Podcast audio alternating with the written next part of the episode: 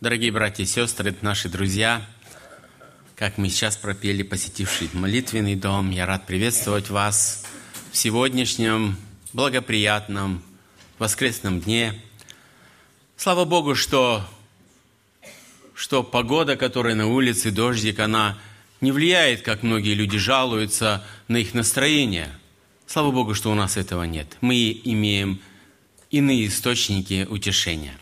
Сегодня я хотел бы продолжить вместе с вами рассматривать а, Евангелие от Иоанна.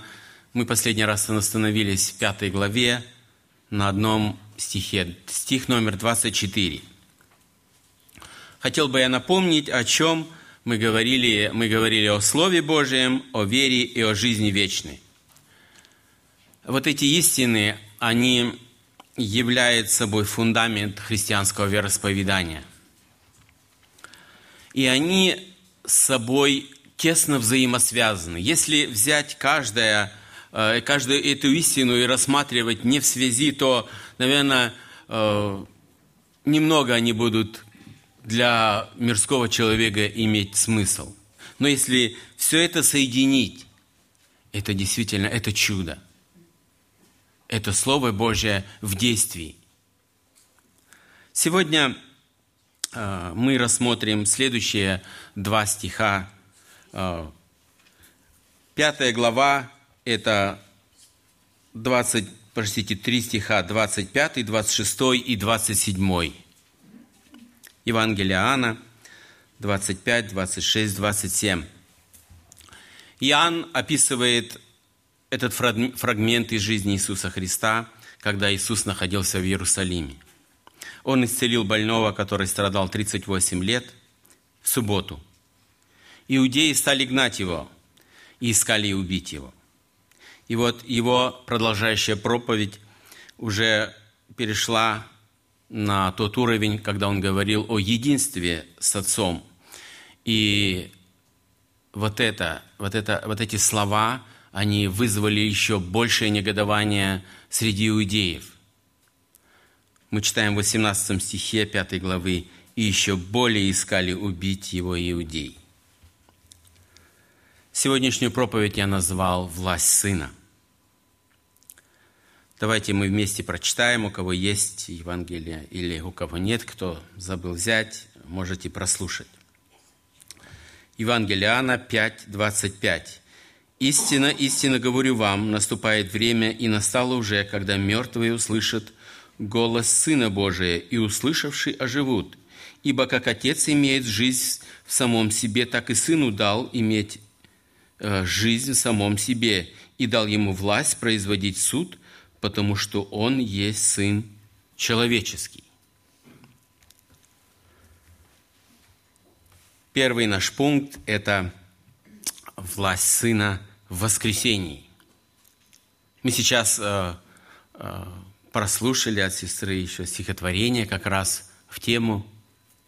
Еще, еще и наши э, осталось еще свежесть памяти.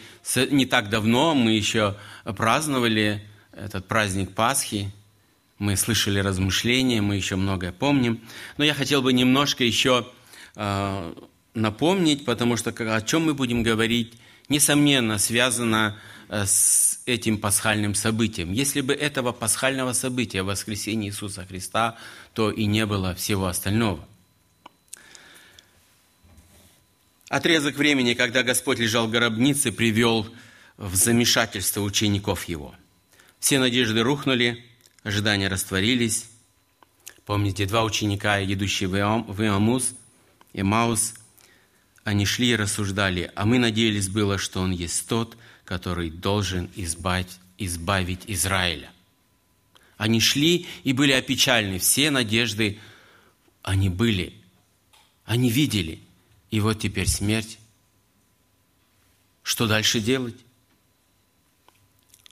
Не бывает ли так с нами, когда на нас нахлынут обстоятельства, которые нам не подвластны – и не от нас зависящие, когда концы, конца, концы с концами у нас не, не склеиваются и не сходятся.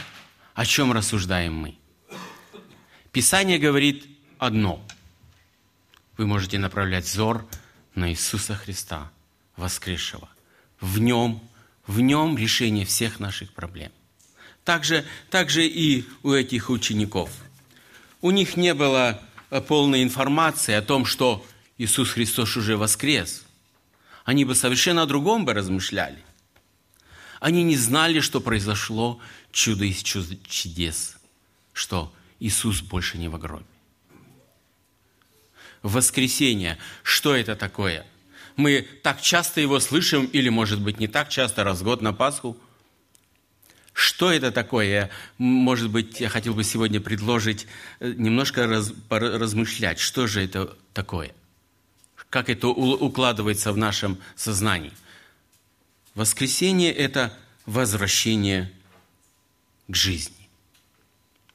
Это явление можно отнести к разряду феномен, то есть она очень редкая, необычная и исключительная. Исключительность в том, что она не встречается в нашей повседневности. И очень часто. Я хотел бы вас спросить, какова была ваша бы реакция, если бы вы встретили на улице близкого вам человека, но ну, умершего несколько дней назад? Я думаю, вы, наверное, были немножко шокированы, да? Э, что, э, о чем бы вы подумали, да? Представьте себе, да? Э, и, и такая же ситуация была и с учениками. Они из опыта своего знали, что если человек умер, то его похоронят, и все. Начинается необратимый процесс, процесс разложения организма, процесс разложения всего живого. И здесь это повернулось все вспять реакция действительно неоднозначная. Но в конце, в конце, если вы поговорите с этим человеком, что вас, вы, конечно же, обрадуетесь, не правда ли? Вот это да, вот это да, вот это действительно чудо. То, что мы видели всегда, и здесь случилось наоборот.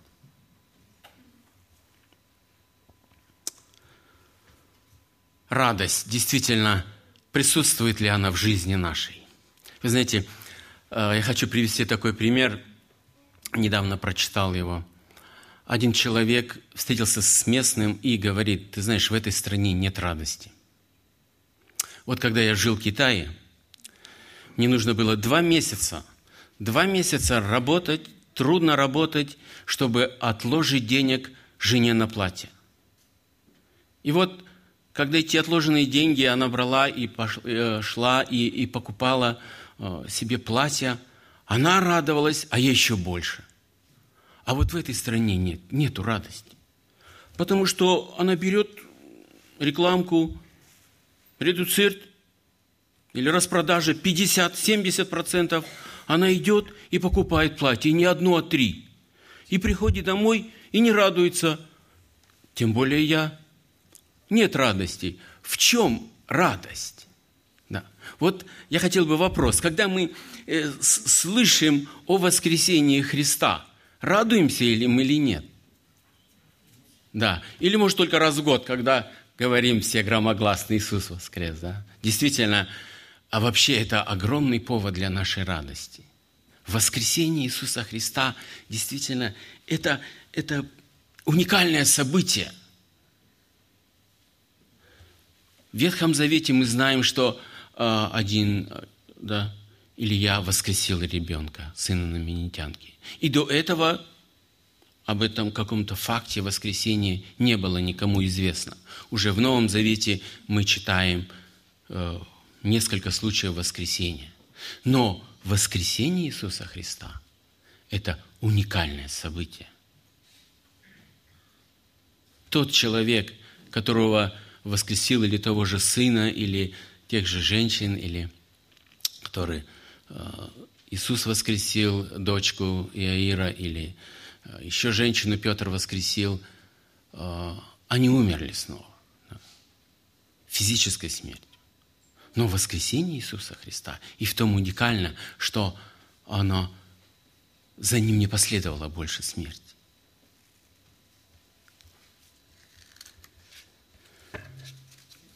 Когда наступает воскресенье? Ну, наверное, и понятно, да? После смерти. До этого невозможно, да, это, ну, наверное, и всем детям э, понятно. Действительно, после смерти, вы знаете, я прочитал недавно, каждую минуту на Земле умирает 75 человек. За год около 50 миллионов. Это значительная сумма. 50, около 50 миллионов в год людей умирает. Уходит вечность. Сегодня мы э, и в продолжении, я думаю, будем размышлять, что ждет таких людей. Но э, сегодня существует факт, который неоспорим. Человек наследует смерть. И это еще записано в книге «Бытие» 2.17. Давайте мы вместе его прочитаем. Книга «Бытие» 2.17. Можно и, я думаю, и 16 прочитать. Он тоже не менее важным. «И заповедал Господь Бог человеку, говоря, от всякого дерева в саду ты будешь есть, а дерево познания добра и зла не ешь от него, ибо в день, в который ты вкусишь от него, смертью умрешь». Так что мы уже неоднократно слышали, это не новость или что-то новое, но я хотел бы ее повторить. Мы получили не очень радостное наследие от наших прародителей. Мы получили смерть. И она висит над нас, над нами мечом. Да. Действительно, грех – это неприятное наследство. Но и, это не только наследство, которое где-то лежит и нас не трогает. Нет, грех стал господствовать над человеком. Но здесь вмешалась милость Бога. Мил, э, милость Бога, он состояла в том, что он не оставил человека на погибель. И здесь мы сегодня прочитали в нашем стихе, «Истина, истинно говорю вам, наступает время, и настало уже, когда мертвые услышат голос Сына Божия, и услышавший оживут». 25 стих. Помните это событие, Адам совершил непослушание вместе со своей супругой. Они вкусили этот плод, запретный плод. И здесь написано тот же день, да. Но мы видим еще э, сотни лет прошло, не правда ли? До того, когда они умерли. И они говорят, они были долгожителями. Более 900 лет они прожили – мы не можем точно сказать с того момента, сколько лет они прожили, но очень много. Да. Нам и представить такое не в силах прожить э, такое количество лет. Здесь, здесь однозначно, может быть, э, я прилагаю только мнение ко, ко многим комментариям. Действительно, здесь идет речь о, о духовной смерти, что они умерли духовно. Если раньше они имели, э, вот эти первые люди, они имели общение с Богом, то здесь, здесь стала стена. Они были удалены, удалены из э, этого, этого прекрасного места, которое мы называем раем. Читая э, об этом, я встретил один комментарий – что один проповедник говорит, что это, это милость была Бога, что Он удалил их из рая.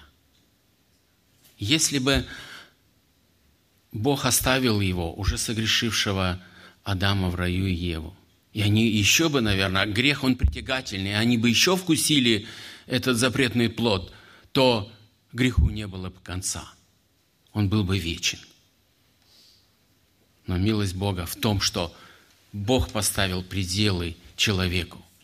И сегодня человек живет не столько много и подвержен разным проблемам и грехам, и его жизнь ограничена. Духовно мертвый и духовно живой. Наверное, это такой вопрос, который задают обыкновенно неверующие люди. Как это так? Я живой, и ты называешь меня мертвым? Быть не может. Я живой. Э, вот этот парадокс э, в их понимании, наверное, очень легко можно ответить на него одним, одним предложением.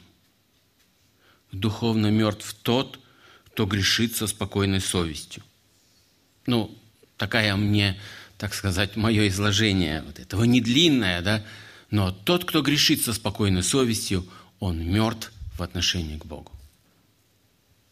Хотя и внешне он выглядит на все сто. Помните историю с Никодимом?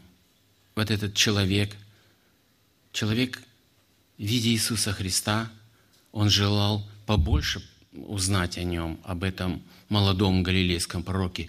Он сделал термин и пришел к нему ночью, да, чтобы побеседовать в спокойной обстановке, чтобы, наверное, никто не мешал.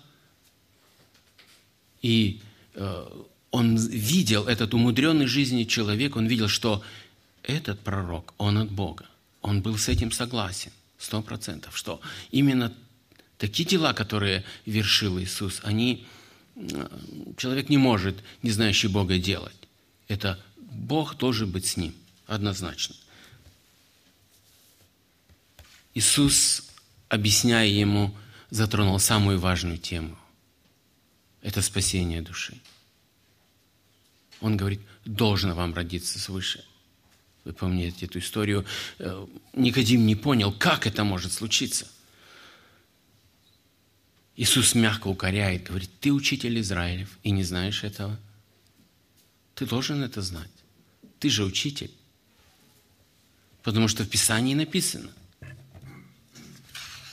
Сегодня, сегодня наш э, малыш Даниэль, он процитировал э, начало этого стиха из Екииля 26-27. Я хотел бы прочитать, это э, в двух местах сказано еще у Иезекииля. Это Иезекииля 11, 19. «И дам им, нов... им сердце единое, и дух новый вложу в них, и возьму из плоти их сердце каменное, и дам им сердце плотяное» это как раз истина о, о возрождении. Она не была сокрыта от израильского народа и в те времена. Она еще исходит из Ветхого Завета. И учитель, фарисей, который учил других, как наследовать жизнь вечную, самое главное, он упустил. Он учил, наверное, исполнению закона непременно, да, быть благочестивым, высокоморальным. Много чего он учил, но самое важное, он не понял.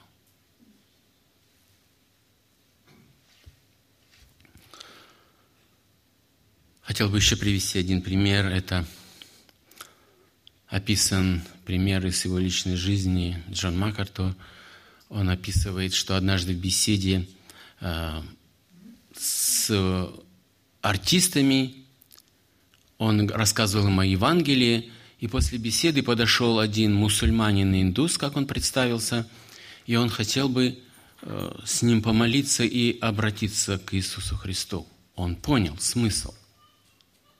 И когда они помолились вместе, но перед этим брат рассказал ему, что означает Евангелие и какие что нужно делать, да, и как, и дальнейшая жизнь.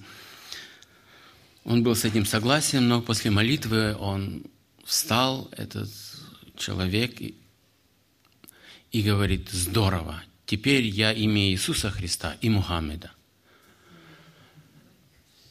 Но Писание совершенно учит иному, да? Нельзя служить двум господам. Невозможно. Невозможно служить. Или одному будешь родить, а другому не родить. Одному будешь усердствовать. Нужно избрать, кому служить. И это очень важно. Да? Это не просто разговор. Вообще, сам смысл да, а, возрождения из мертвых, именно духовно мертвых. Это очень замечательный, да? В, это, в этих стихах замечательный смысл. И с этим мы встречаемся нередко, не правда ли? Многие из нас пережили, сидящие здесь, этот момент, когда Бог нас воскресил уже не для новой жизни. Мы ощущаем эту перемену в себе.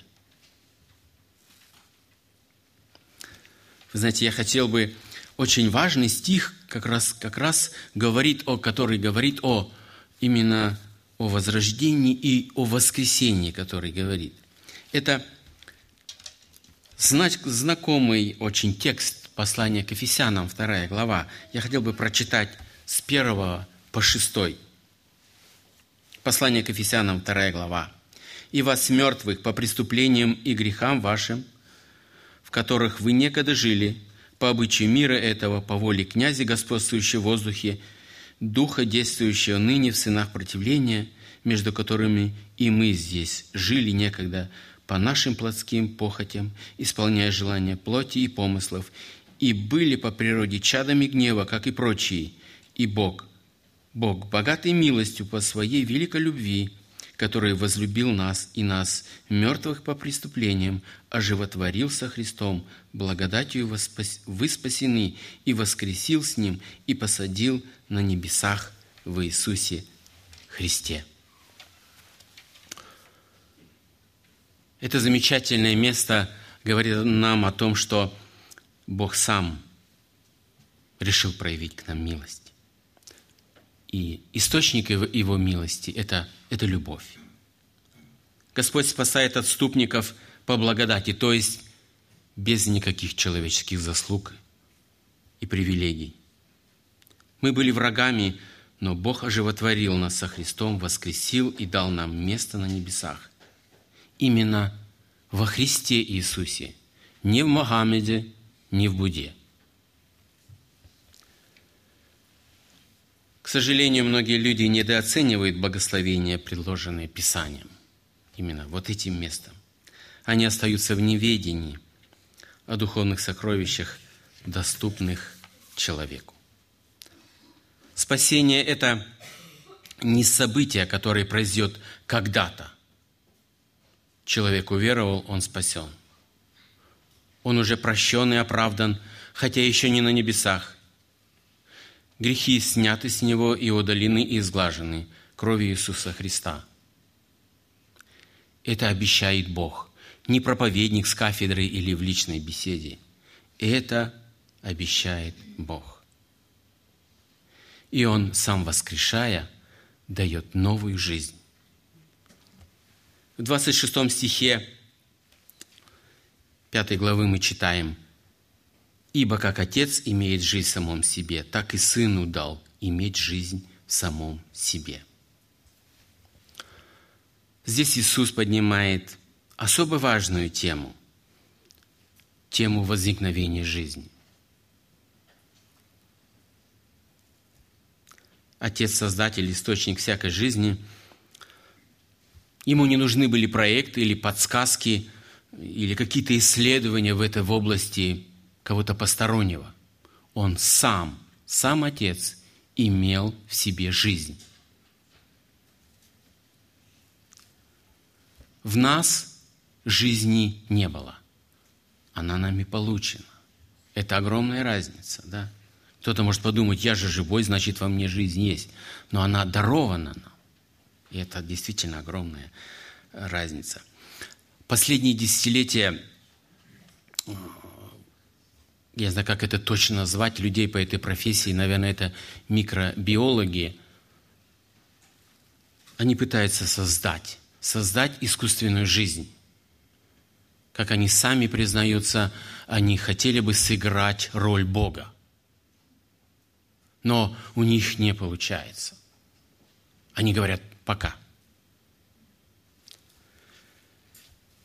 Я думаю, наверное, было бы проще не вкладывать огромные миллионы, наверное, это можно так прямо сказать, в эти исследования, а просто взять священное писание, прочитать, вникнуть и поверить. И проблема решена. Но, но Но гордость не позволяет человека. Да? Нет, я докажу, что жизнь произошла сама по себе. И действительно, вопрос жизни – это настолько объемный и настолько нам недоступный, что мы не можем, и даже эти светлые умы науки, они не могут, они могут констатировать, как это происходит. Все процессы жизненные могут описать, их прекращение описать, но процесс возникновения, где тот толчок, когда из ничего начинается жизнь, они не могут ни воссоздать, ни понять. Для этого загадка для, для всех людей. Только для Бога это не загадка. Действительно, Божье творение, оно уникально. Недавно, буквально, может, день больше, я услышал эту информацию, как э, Бог э, в Его творении действительно уникален. Знаете, мы и наше все мироздание состоит из мельчайших э, частиц, я боюсь ошибиться, их как они называются, да, но если мы может быть, это протоны или еще что-то меньше, да, ученые выяснили, что если вот эта мельча, мельчайшая частица, она имеет определенную массу, но если бы эта масса была не только немножечко больше, то наш мир, он был, был в состоянии вот таком. Вы знаете, он бы в мгновение мог исчезнуть, взорваться и все. Это научная теория, и они знают, да, это не только теория, эти ученые, они точно видит, что здесь без, без руки Божией ничего не произведено. Здесь есть Создатель. Но еще повторяюсь, вот эта гордость, которая, вы знаете, да, которая живет в нас. В русском языке буква «Я», она на последнем месте, но в жизни почему-то, да, она на первом месте, она прет из людей, да. Вот почему-то, да. Почему? Потому что Господь должен занимать это место. А вот хочется по-другому. Человек, живущий без Иисуса Господа, он лишь существует. Он не знает, что такое жизнь. Ему только кажется.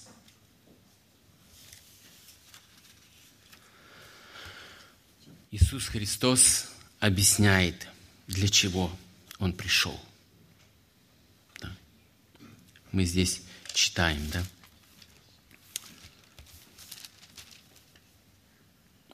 Что отец имеет жизнь, и сын имеет жизнь. Это не означает, что вот у него не было, а вот на, пожалуйста, теперь ты имеешь тоже власть давать жизнь. Для нас это тоже очень сокрытое, но это в предвечном решении Троица было определено. Сын будет жизнедоятелем. Он источник жизни. И сам Иисус говорит о, о, о себе в 10 главе Иоанна 10 стихом. «Я пришел для того, чтобы имели жизнь и имели с избытком». Что это такое? Когда мы натыкаемся на этот стих или читаем его с удовольствием, что такое избыток? я начну со слова «не». Э, избыток – это, это не здоровье. У меня большое, могу занять, у кого мало. Избыток – это не наличие денег, девать некуда. Избыток – это не слава, когда купаюсь я в ней. Избыток – это Божье присутствие и Божье благословение. А как известно нам такой прекрасный стих, благословение Господня, оно обогащает и печали собой не приносит. Вот это именно жизнь с избытком, жизнь в Иисусе Христе, жизнь с Богом. Но далее еще он говорит, апостол Павел продолжает мысль, для чего сюда Иисус, Иисус Христос пришел на эту землю – и как Он дает. Ибо возмездие за грех – смерть, а дар Божий – жизнь вечная во Христе Иисусе, Господе нашем. Наверное, вы неоднократно читали этот стих, который находится вот с этой стороны, да, когда мы проходим. Хорошим шрифтом там написано «Напоминание всем людям и нам, что дар Божий – это жизнь вечная в Иисусе Христе». Снова э, такой вопрос, что такое вечность? Да? Не менее сложно, чем жизнь. Я некоторое время думал, такое, ну, какое название придумать вечности? Я только пришел к одному. Это, это бесконечность во времени. Хотя и тут я вижу уже, это тоже ну, ошибка. Времени, время – это ограниченное пространство, да, часами, да. А по-иному я не мог это как-то выразить, что означает. Мы, земляне, имеем пространственное, пространственное и временное ограничение – чего вечности уже не будет. Жизнь вечную мы имеем не сами по себе, но во Христе Иисусе. Только, только одна книга в мире, которая называется Библия, она открывает нам завесу в жизни вечной.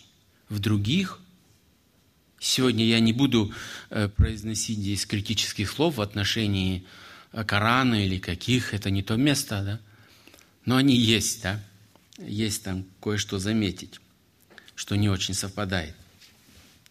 Но как раз Библия э, открывает нам немножко завесу, что же будет с нами в вечности. И она говорит, что всякая причина скорбей будет удалена навсегда. Ни переживаний, ни неприятностей, ни разлук, ни боли, ни слез только блаженное присутствие рядом с Богом. Действительно, э, может быть, очень мало да, э, сказано об этом. Мы хотели бы больше и больше, э, но, наверное, сегодня для нашего разума не все будет понятно, как там будет, и мы не можем ни с чем сегодня сравнить то, что мы сегодня имеем здесь оно несравненно с тем, что будет в вечности, и потому, может, еще и по каким-то другим причинам, Бог сокрыл нас тонкости и детали э, вечности. Но у нас есть, самое важное, есть вера, которая двигает нас, которая двигает нами, и мы желаем быть вечности. И мы доверяем Богу, именно вопрос вечности, что там будет прекрасно. Только в этих небольших словах да, мы доверяем Богу, что там и есть смысл двигаться в этом направлении, жить для Христа. В 27 стихе далее апостол Иоанн говорит, «И дал ему власть производить суд потому что Он есть Сын человеческий. Здесь уже возникает следующий, да, следующий вопрос. И вот эти, вот эти истины, истины воскресения, истины жизни, истины суда, они также э, остаются и были остаются фундаментом христианской веры. На них основывается христианская вера, или точнее э, вероисповедание. Неизбежность э, суда, она знакома еще была ветхозаветним людям. Многие люди э, уже в совести своей понимали, что тот, кто неправо поступает, он получит за это по заслугам. Я хотел бы свести с вами прочитать знакомый нам стих уже, который мы читали. Э, Псалом 9.9. «И он будет судить вселенную по правде и совершит суд над всеми народами по правоте». Это сказано о Боге, что Бог совершит суд по правде. Еще псалмопевец об этом воспевал –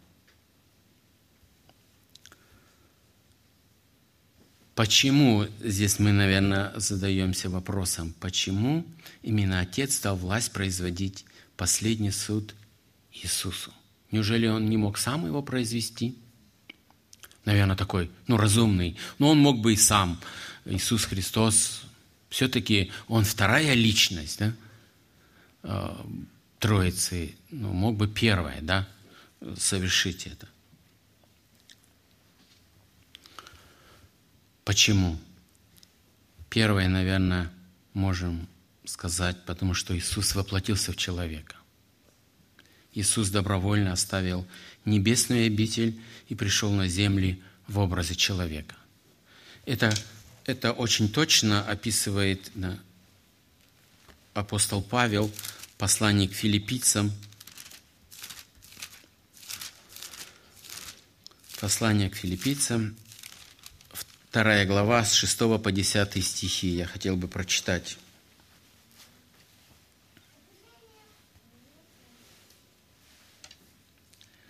Он, будучи образом Божиим, не почитал хищение быть равным Богу, но уничижил себя самого, приняв образ раба, сделавший подобный людям, и по виду став как человек, смирил себя, быв послушным даже до смерти и смерти крестной. Поэтому Бог превознес его и дал ему имя выше всякого имени.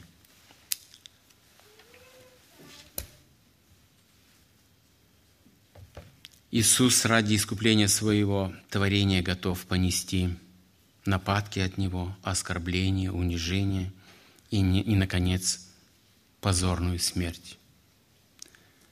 Когда мы в это вдумаемся, это действительно это великий подвиг, это, это шаг, это жертвенный шаг.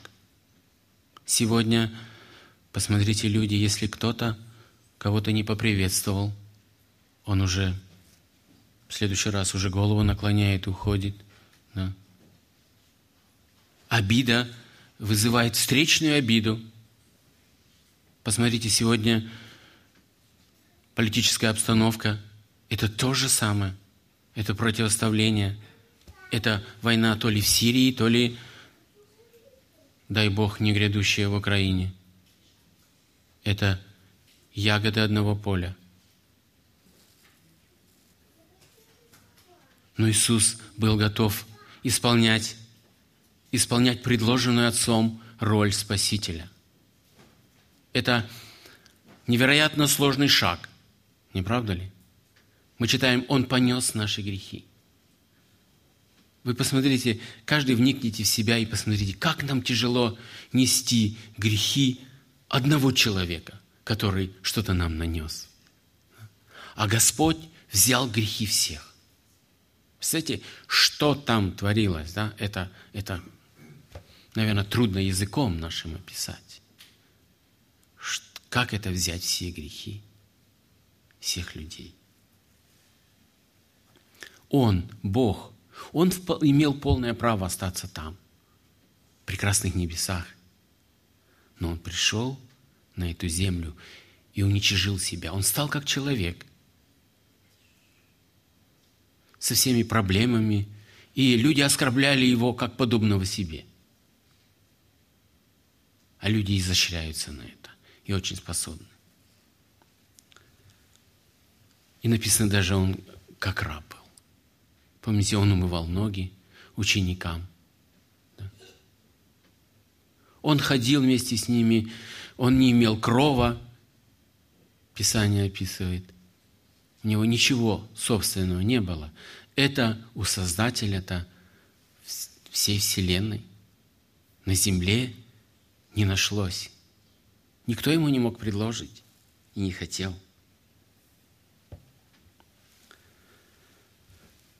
Он перенес эту позорную смерть. Смирение, смирение нашего Господа послужило к тому, что Отец превознес его и дал имя выше всякого имени. Сложный вопрос. Я тоже не, ну, так и до конца его не понял. Я только согласился с теми толкователями, которые говорят, что это новое имя, которое выше всех имен. Это имя Господь. которым назывался Отец Небесный вечности. Яхве. И именно Он ему имя такое дал. Потому и она выше всех имен человеческих. Почему именно Иисуса Христа а, поставил он судьей? Представьте, если было бы наоборот, если бы Отец судил и будет судить это огромное количество людей, которые прожили эту жизнь, которая дарована Богом, как они хотели. Наверное, там было бы много возгласов на скамье осужденных – ты несправедлив, ты не знаешь, как мне было трудно. Я столько переживал, у меня плохое детство. Знаете, этот ряд можно было наполнить большим-большим списком, да, оправданий. Но как раз Иисус Христос, Он пережил это все. Он пришел в образе человека. И теперь Он все знал. Все знал, что творится в каждом человеке. Все его помыслы, и ему не придется оправдываться там, у Белого престола. Конечно, об этом более подробно, я думаю, если Бог продлит жизнь нашу, то мы более детально о суде и воскресении хотели поговорить в следующий раз. Это огромная тема и очень важная, да? И Писание много нам об этом говорит, о суде. Посмотрите еще, я думаю, почему э, Э, Бог дал, Отец право э, Иисусу Христу судить.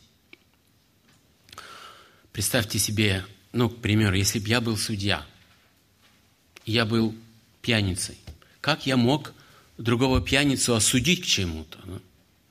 Я такой же, я такого же достоин наказания, как и он. Я не имею никакого морального права делать, производить над ним суд. Но помните, пророк Исаия Э, сказал в 53 главе 9 стихом, «Он не сделал греха, и не было лжи в устах его». Это очень важный аспект для судьи. Никто не может его упрекнуть.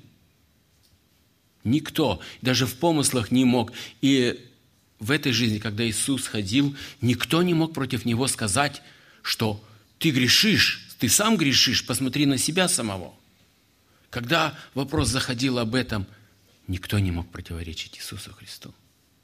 Действительно, это и есть истинный судья, в котором нет ни одной пятнышка грязи, кто бы мог бы его что-то сказать, или лести, или лжи в устах его. Как сегодня это делается, продаются и покупаются судьи, и извращает суд. Но наш судья, который будет судить, он. Он праведный. Без единой, можно сказать, ущербленный.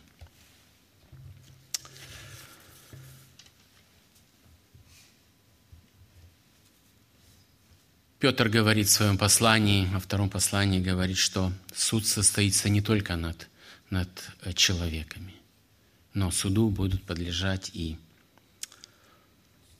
ангелы, падшие ангелы это будет большое судебное разбирательство или большой судебный процесс.